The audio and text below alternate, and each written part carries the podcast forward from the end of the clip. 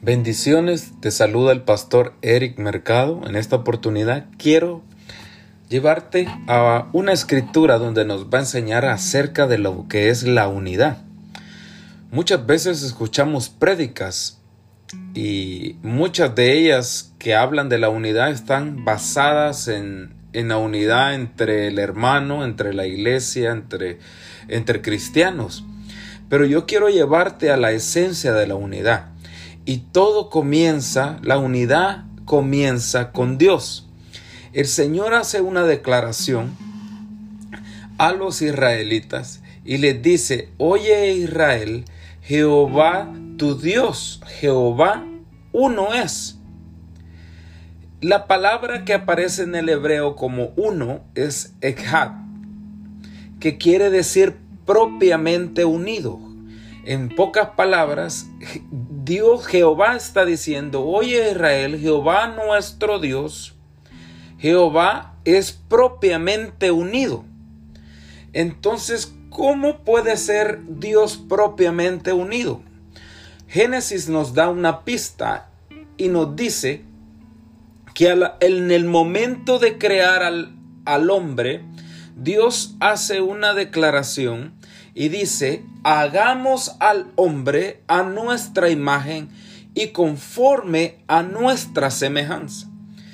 ¿Con quién habla Dios? Porque el único que tiene poder para crear es Dios, no los ángeles. Los ángeles no son creativos. el, el, diablo Luzbel no tiene el poder de crear. El único que tiene poder creativo es Dios. Entonces, ¿con quién habla cuando él se refiere en una manera plural, como que estuviera hablando con alguien más? También la palabra nos da otra pista en, en capítulo 1 de Juan, del Evangelio de Juan, y dice que en el principio era el verbo, el verbo estaba con Dios y el verbo era Dios. Ahora me da el detalle que estaba Dios Padre y el verbo en ese momento de la creación.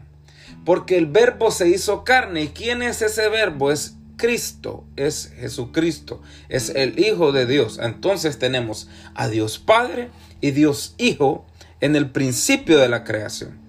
Pero también la escritura me dice que en el principio, en Génesis, me dice la tierra estaba desordenada y vacía. Y dice, el Espíritu de Dios se movía sobre la faz de las aguas. Entonces ahora vemos al Espíritu de Dios moviéndose en el momento de la creación.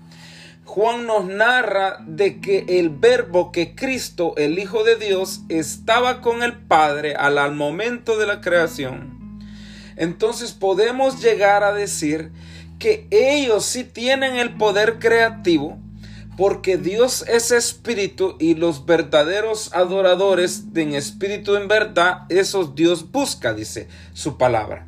Entonces vemos a Dios Padre, a Dios Hijo y Dios Espíritu Santo moviéndose en una, en, teniendo como una reunión y diciendo, vamos a hacer al hombre a nuestra imagen, conforme a nuestra semejanza. Es por eso el plural. La palabra Elohim que aparece ahí, Dios dijo, el creador es en plural también. Es como decir dioses. Pero ¿quién? Dios Padre, Dios Hijo, Dios Espíritu Santo.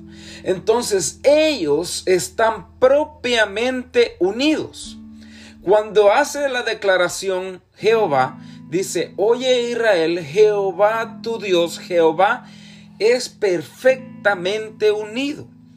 Ejat, en la palabra en hebreo, en pocas palabras dice, somos uno, Dios Padre, Dios Hijo y Dios Espíritu Santo.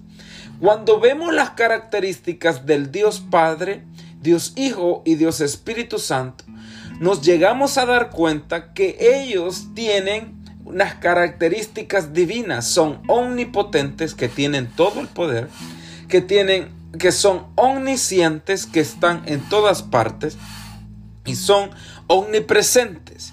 Eh, eh, omniscientes, perdón, lo conocen todo, ellos lo saben todo. entonces tienen esos atributos divinos que solamente Dios Padre, Dios Hijo y Dios Espíritu Santo tienen. La palabra nos narra también que Jehová dice en Deuteronomio 4:35, Jehová es Dios y no hay otro fuera de él. Dice también en Isaías 44:8, no hay Dios sino yo. No hay fuerte, no conozco a ninguno. O sea, solo Él tiene las características divinas. Cuando entendemos esto, vamos a entender la unidad de Dios desde el principio.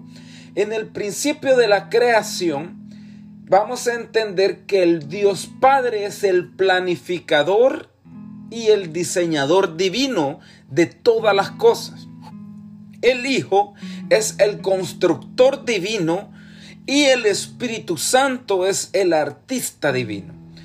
Miremos qué dice la escritura como el planificador, que es el Dios Padre en Efesios 3:9, y declarar a todos cuál sea la dispensación del misterio escondido desde los siglos en Dios que creó todas las cosas.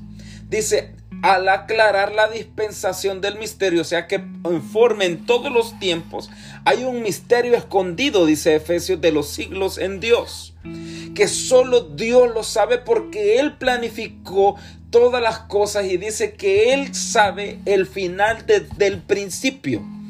También vemos el Hijo como el constructor divino en Juan 1.3 dice, todas las cosas fueron hechas por Él y sin Él nada de lo que ha sido hecho fue hecho. O sea, vino a echar a andar lo que el Padre planifica a través del poder que tiene el Hijo. Y construye bajo la planificación del Padre todo aquello que tiene que ver con lo creado. Y el Espíritu Santo, como artista divino, Job nos revela en 26:13 que su espíritu adornó los cielos el adorno, su espíritu comienza a dar esas pinceladas en la creación. Es el artista, por eso se movía sobre la faz de las aguas, porque estaba preparando artísticamente lo que el Padre iba a hacer a través de la palabra que es el verbo en la creación. Mire qué poderoso, el plan lo tiene Dios, Padre, y el verbo que es la palabra hace y construye todo lo que el Padre crea y el Espíritu Santo había preparado y da las pinceladas de todo aquello que fue planeado por el Padre y creado por el Hijo a través del poder del Espíritu Santo. Cuando Cristo nos da, eh, cuando la, Cristo viene, Él nos da a entender muchas cosas. Y entonces vemos ahora en la nueva creación la unidad también de Jehová, que es uno. Ya vemos desde el principio la creación, ahora vamos a ver en la nueva creación el plan de redención, cómo Dios lo planificó. El Padre es el plan, el, el, que planificó nuestra salvación. Romanos 8, 28 al 31. Su Hijo vino a hacer efectiva ese plan de salvación. En Primera de Juan 4, 9 al 10 nos revela eso.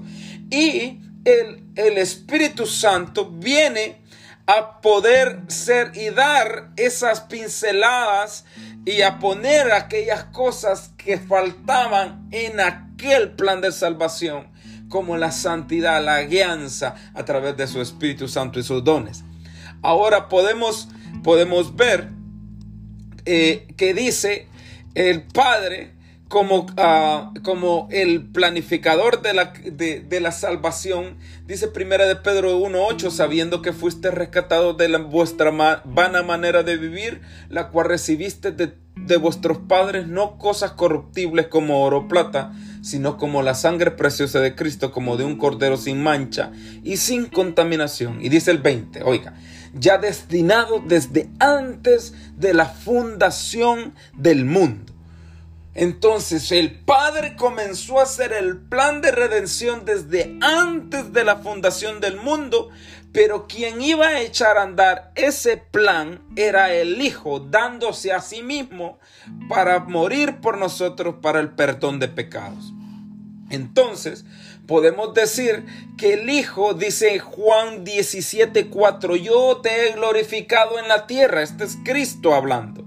Y he acabado la obra que me diste que hiciese. Ya ve, el plan del Padre, Jesús habla al Padre, hace una oración y dice, yo te he glorificado aquí en la tierra y he acabado la obra que me diste que hiciera. ¿Por qué? Porque el plan divino era del Padre, pero quien la hace efectiva es Jesucristo, el Hijo de Dios.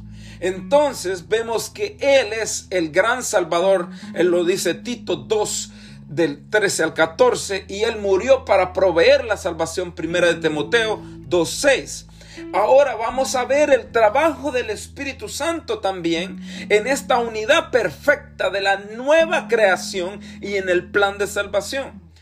El Espíritu Santo es el que da a la persona salva una nueva vida, según Corintios 3:6. El, Espíritu Santo es el que da a la persona salva un nuevo nacimiento, Juan 3:5.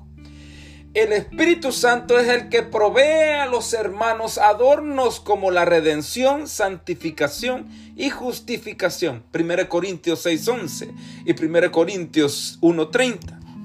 Entonces, vemos que dice en 1 Corintios 1:30, más por él, o por el Espíritu Santo, estáis vosotros en Cristo Jesús, el cual nos ha sido hecho por eh, Dios, dice, nos ha sido hecho, el Espíritu Santo nos ha sido hecho por sabiduría, justificación, santificación y redención. Entonces podemos ver este plan divino en la creación, eh, desde el principio de la creación, como la unidad del Padre, como planificador de las cosas creadas, el Hijo como el obrador de las cosas creadas y el Espíritu Santo como el artista divino de las cosas creadas. Ahora en la nueva creación vemos la unidad de Dios, el Padre como planificador de nuestra salvación. Vemos al Hijo como el obrador de nuestra salvación. Y vemos al Espíritu Santo, al personalizador de nuestra salvación. Y esa es una perfecta unidad y ahora tiene sentido aquello que Dios dice en Deuteronomio 6:4, llama Israel, Elohim Adonai, Edoni, Elohim Ahad. Él dice, oh escucha Israel, Jehová nuestro Dios, uno es. Es perfectamente unido desde el principio y por los siglos de los siglos. Entonces, mire cómo están tan unidos que primera de Juan 5:7 dice, porque son tres los que dan testimonio en el cielo, el Padre, el Verbo y el Espíritu Santo, y estos tres son uno. Voy a dejarlos con esta primera parte de la unidad de Dios para poder en otro episodio de nuestro podcast continuar con esta, una segunda parte que va a ser de gran bendición para tu vida. No dejes de sintonizarnos, que Dios tiene poder a través de su palabra y puede bendecirte en todo tiempo. Espero tu sintonía y nos vemos la próximamente.